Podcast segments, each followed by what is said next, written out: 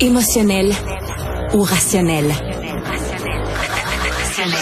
En accord ou à l'opposé? Par ici, les brasseurs d'opinion et de vision. Les rencontres de l'air. Alors, euh, Jean-François est en vacances, donc nous allons discuter au cours des prochains jours, aujourd'hui, la semaine prochaine, tout seul, euh, one-on-one, comme on dirait en anglais, avec Thomas Mulcair. Salut Tom enfin ça. Alors, euh, écoute, Justin Trudeau euh, perd des plumes. Il a baissé dans les sondages depuis le début de l'année, selon euh, Angus Reid. Le taux d'appui de Justin Trudeau a chuté de six points. C'est énorme dans les trois derniers mois. Qu'est-ce que tu en penses? C'est constant dans tous les sondages pour les libéraux. Mais ce qui est fascinant, c'est qu'on n'a pas l'air d'avoir une, une personne préférée. Ah, je m'explique. Regarde les chiffres, que ce soit chez Angus Reid ou il y a d'autres qui ont été publiés au cours des derniers jours, et ils démontrent toute la même chose. Pierre Poilievre, surtout ici au Québec, les gens n'en veulent pas. Ben et ça, ça me rassure quelque part parce que notre ami Poilievre se plie en quatre pour essayer de dire ce qu'il pense que Legault et le Québec veulent entendre. Mais il n'y a aucun rime ni raison dans toutes ces approches. Tout ce qu'il raconte, c'est ah ben j'ai lu dans le journal euh, telle affaire, je vais dire ça, ou encore ben je suis en commission parlementaire avec le bloc puis le bloc veut ça, ça doit être ce que le Québec veut. Non mais toi Coco, qu'est-ce que toi tu crois? Et c'est ça qui est très difficile à décoder. Donc, Trudeau et les libéraux, pour moi, c'est devenu une évidence. Les gens aimeraient bien les mettre à la porte. Euh, Trudeau est assez expérimenté en politique pour bien jauger la situation et se dire, non, non, attends, moi, je suis capable de battre ce gars-là. Malgré le fait que les conservateurs vont tout rafler dans les prairies, Alberta, Saskatchewan, c'est à eux autres 100 peut-être un, un siège ou deux soit NPD, soit libéral autour d'Edmonton parce que c'est une ville assez progressiste, parce que c'est la ville capitale. Mais dès qu'on arrive au Manitoba, là, là on commence à, se rendre compte que c'est fini pour les libéraux. Non, mais écoute, c'est pas drôle pour les lecteurs canadiens parce que, regarde, euh, on veut pas Justin, mais on veut pas nécessairement Poiliev, puis on veut pas non plus le NPD, on dirait. Fait qu'on fait quoi exactement, là? Est-ce que les Canadiens vont se mettre à voter pour le Bloc québécois? non, mais on risque d'avoir une situation qui ressemble. Là, ça fait, c'était assez rare dans l'histoire du Canada d'avoir des gouvernements minoritaires. Là, hop, là, tout d'un coup, Paul Martin minoritaire. Tout de suite après, hop, Stephen Harper minoritaire. Puis là, on a eu deux gouvernements minoritaires d'affilée avec Trudeau. Et regarde comment c'est éclaté à Québec parmi les partis d'opposition. Legault, il fait 41% mais il, règne totalement parce qu'il y a quatre partis d'opposition avec plus que 10% mmh, chacun, mmh, mmh. mais personne n'est capable de, de, faire une vraie opposition. là. Est-ce qu'on est-ce qu'on peut juste s'entendre que personne du côté gouvernemental s'énerve à l'approche de la période des questions tous les jours, même avec une bourde monumentale comme la SAC. Bof, qu'est-ce qui peut leur arriver? Absolument rien. Donc, à travers le Canada en ce moment, les gens mm-hmm. sont exactement comme tu viens de décrire. Ils disent, hey, Trudeau, plus capable. Poiliev, trop weird, non ben merci. Et Singh, ben non. Alors, euh, c'est quoi l'autre option? Moi, j'ai l'impression qu'ici au Québec, s'ils jouent bien leur carte, le, le bloc risque de, de revenir dans, dans, le bon vieux temps, ah que les, comme, les années euh, de, de bah, peut-être pas Lucien Bouchard, mais certainement comme euh, auparavant, au moins avec 40 sièges ou quelque chose comme ça. Est-ce que tu penses qu'au sein du Parti libéral du Canada, il y a des gens qui vont essayer de faire pression près de Justin Trudeau en disant, ben, on, on vous aime beaucoup, mais là, il est temps que vous partiez? Ils le font. Euh, et je parle avec des gens euh, au Parti libéral. Ah oui, ça, ça, se fait, ça? Ça se fait de dire à son chef euh, poliment. Hein? Ben, ben, tellement poliment, c'est en, lui faisant des compliments parce que c'est aussi, curieux que ça puisse paraître, ça marche des compliments avec Trudeau. Alors, oh, c'est incroyable. Tu as eu un troisième mandat, ton nom va être inscrit dans l'histoire. Puis ce mandat ici, le, le troisième, ça c'est votre legs politique.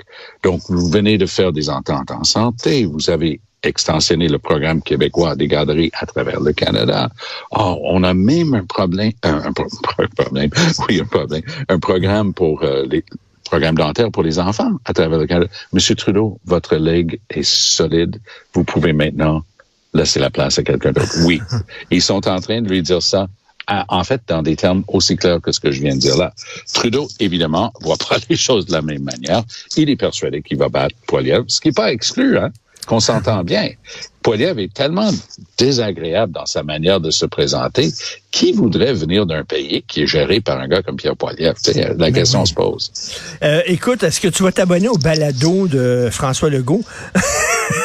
François Legault qui a un balado euh, qui s'appelle quoi? Bonjour tout le monde, je pense, c'est ça le nom du balado. Oui. Euh, écoute, qui va écouter ça? Qui va mettre ça dans sa playlist, comme on dit?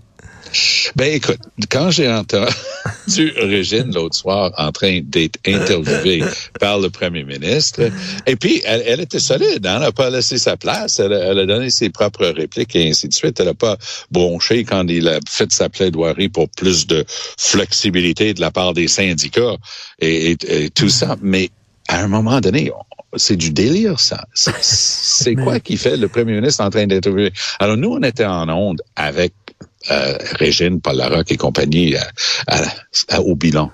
Et parce qu'on est des gars comme ça, Luc Lavoie et moi, on a offert gratuitement, on demanderait même pas le tarif habituel de l'Union des artistes, on a offert gratuitement les deux, mais et deux pour un. Luc Lavoie et Tom Mulcair interviewés par Legault. Là, je vous promets que les gens vont le mettre sur leur playlist. je pense pas qu'il va accepter ça. Euh, écoute, euh, dans les années 30, euh, 40, dans, les années 40, Frank Delano Roosevelt avait pris l'habitude justement de s'adresser aux Américains dans une émission, dans une émission de radio.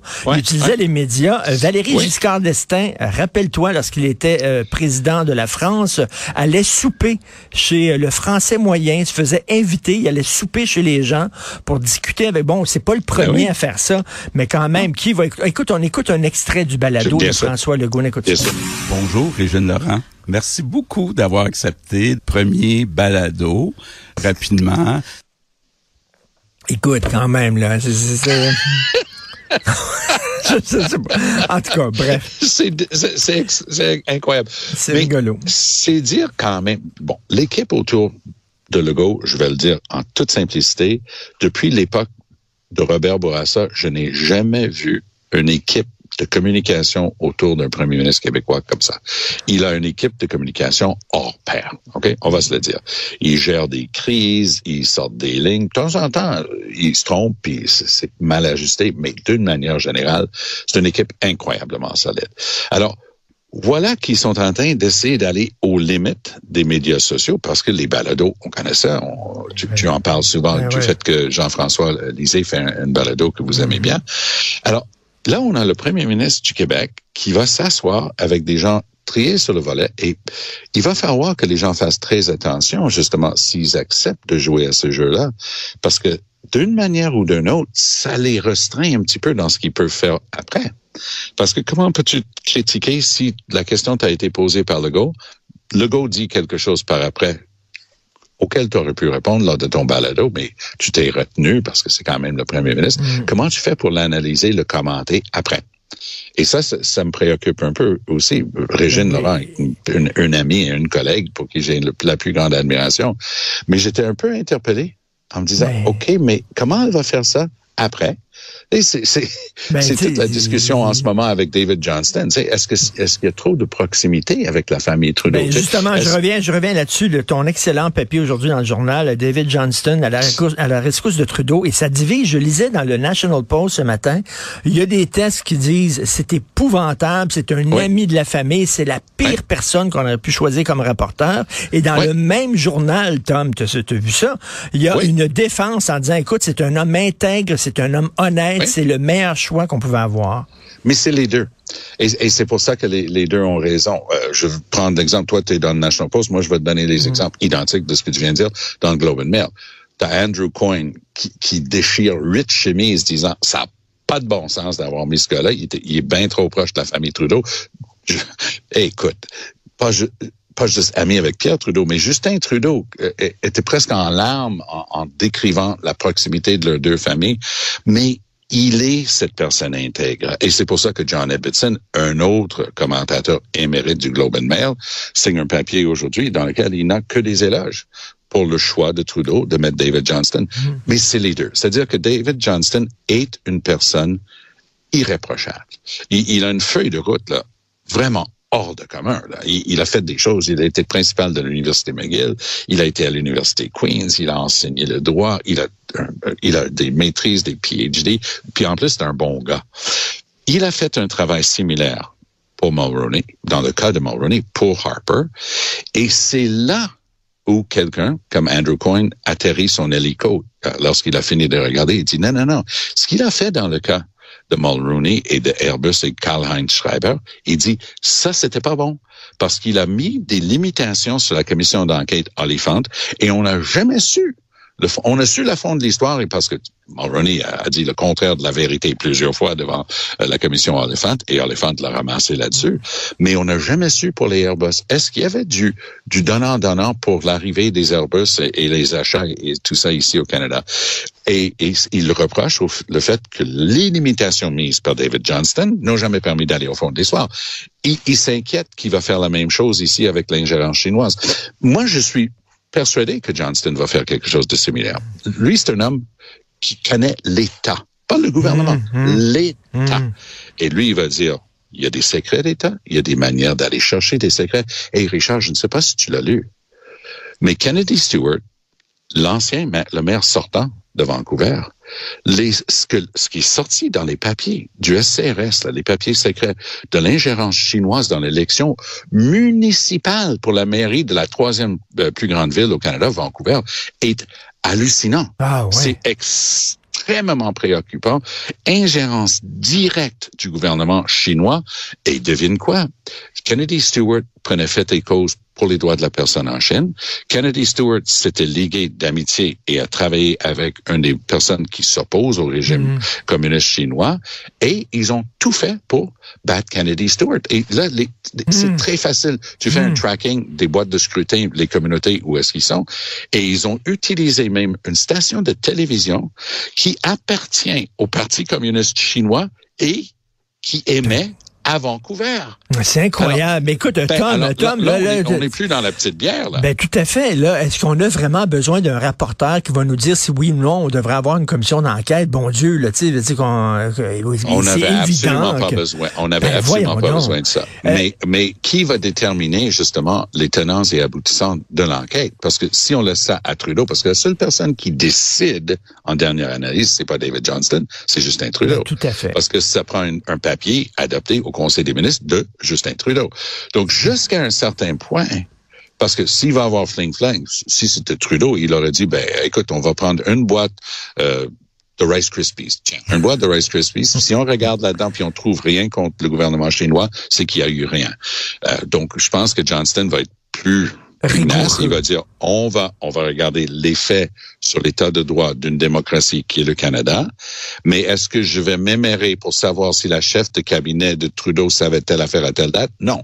Et, et... et je pense pas qu'il aurait tort parce que sinon on tombe dans une partisanerie bête qui ne permet pas de savoir la grande question, c'est l'ingérence d'un autre pays dans nos élections. C'est ça qui est mais grave. C'est énorme, tout à fait. Mais j'ai hâte de voir comment il va. S'il y a une commission d'enquête, comme tu dis, c'est quand même Justin Trudeau qui va lui donner le mandat, qui va l'encadrer. Il va essayer de, de sauver son parti, hein, qu'on ne fouille pas trop dans, que ça se transforme pas en procès du Parti libéral du Canada. Écoute, le 17 mars, une date importante, 17 Happy mars. Saint Patrick's Day. Joyeux Saint Patrick.